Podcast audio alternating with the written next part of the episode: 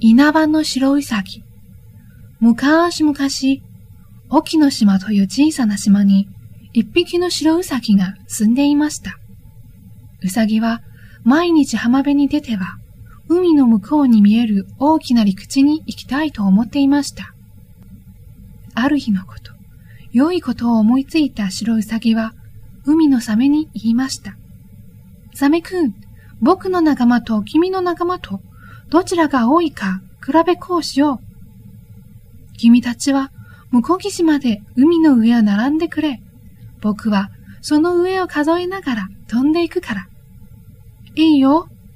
お人よしのサメは白ウサギの言う通りに向こう岸まで並びました。じゃあ始まるよ。一つ、二つ、三つ。白ウサギはサメの上をジャンプしながら向こう岸まで渡りました。やーい、騙されたな。比べっこなんて嘘だよ。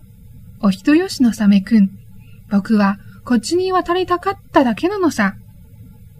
それを聞いたサメは怒ってウサギを捕まえると、ウサギの皮を剥いでしまいました。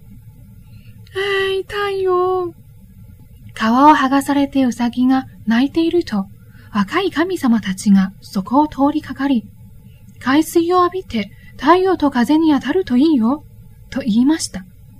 うさぎが教えられた通り海水を浴びると、ますます痛くなりました。そして太陽と風に当てると、さらにもっと痛くなりました。そこへ、大荷物を持った神様がやってきました。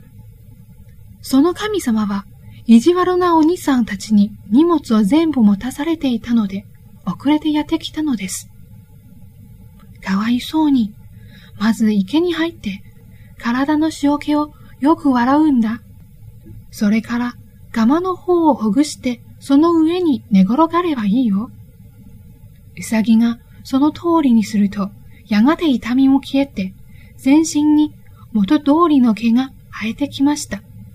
この心優しい神様は、後に大国主の御事と呼ばれ、人々に敬われたそうです。